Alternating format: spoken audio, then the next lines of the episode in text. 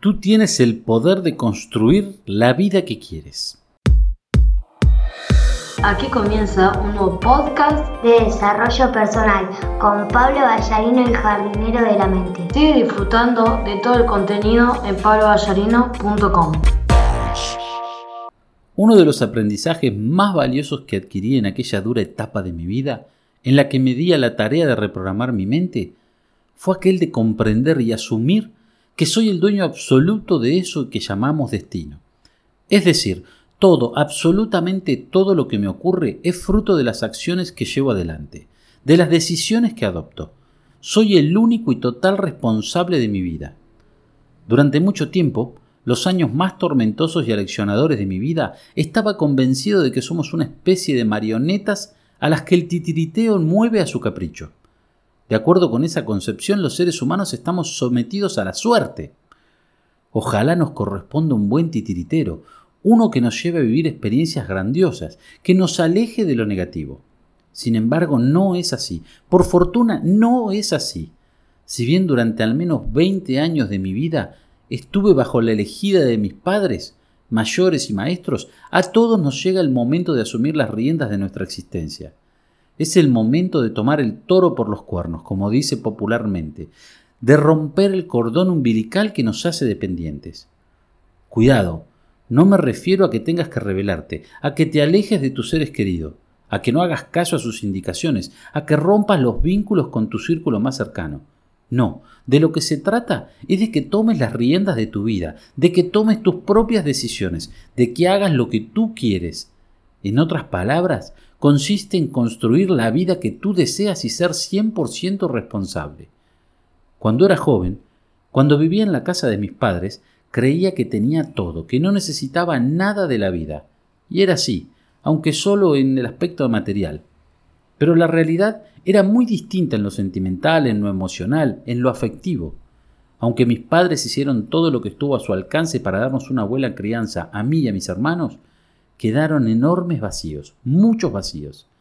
Es justo decir, además, que ellos trabajaron con las herramientas y los recursos que disponían, con el conocimiento que sus padres y abuelos les habían transmitido.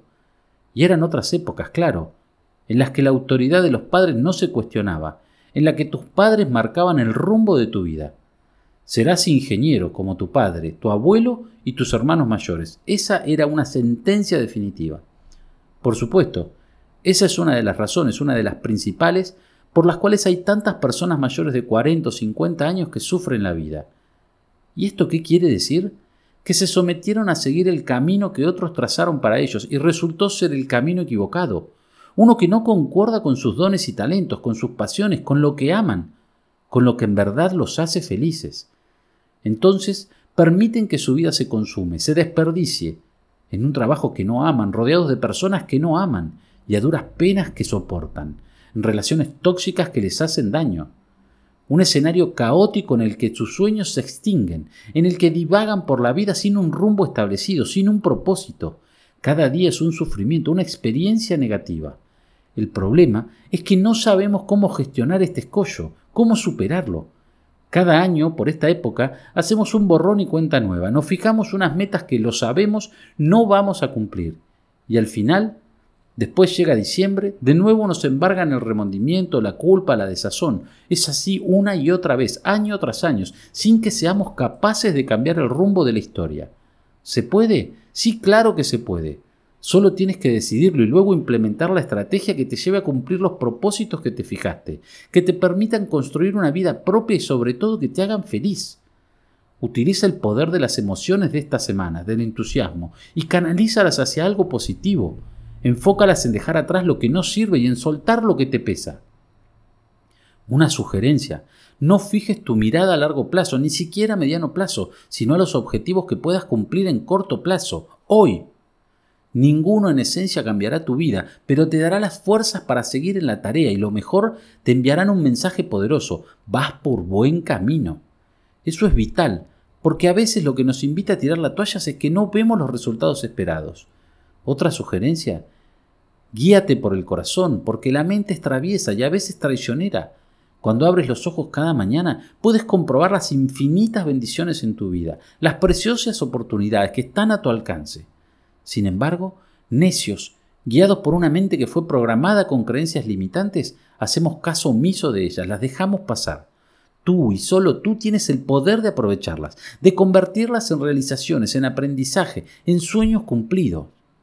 Tú y solo tú estás en capacidad de construir la vida que deseas, una que te dé la posibilidad de usar tus dones y talentos, tu conocimiento y tu experiencia, tu pasión y tu vocación de servicio para transformar tu vida, también para ayudar a otros a transformar la suya. Un aviso, aunque no tengas mucho dinero, aunque no cuentes con demasiados recursos, aunque no poseas el conocimiento necesario ni la experiencia, ya tienes todo, absolutamente todo lo que necesitas para construir una vida feliz y abundante. Mientras tengas vida, mientras tengas salud, ya tienes todo lo que necesitas. El resto dependerá de ti, de tus acciones y de tus decisiones.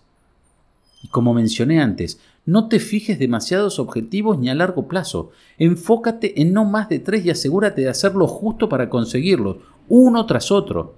Traza un plan, diseña la estrategia y establece parámetros que te permitan medir tus avances. No te distraigas, no te desanimes. Si lo crees conveniente, busca la ayuda de una persona que ya recorrió ese camino con un final feliz. Un último consejo, disfruta del proceso. Ahí está el aprendizaje, ahí está el gozo, ahí está la esencia de la vida. No esperes llegar al resultado para sentirte bien, porque quizás no lo alcances y lo único que obtendrás será una gran frustración. Entonces enfócate en lo que puedes hacer en el día a día, en utilizar tu energía en lo que te hace crecer y avanzar, no en lo que te mantiene estancado. El clic que permitió cambiar mi vida, el punto bisagra, fue cuando comprendí que soy responsable de cuanto me ocurre, lo bueno y lo malo, lo positivo y lo negativo. No son los astros ni el destino, ni mis padres u otros familiares, soy yo, únicamente yo. A partir de entonces, me dediqué a construir una vida propia y hoy puedo ser más feliz, más abundante cada día.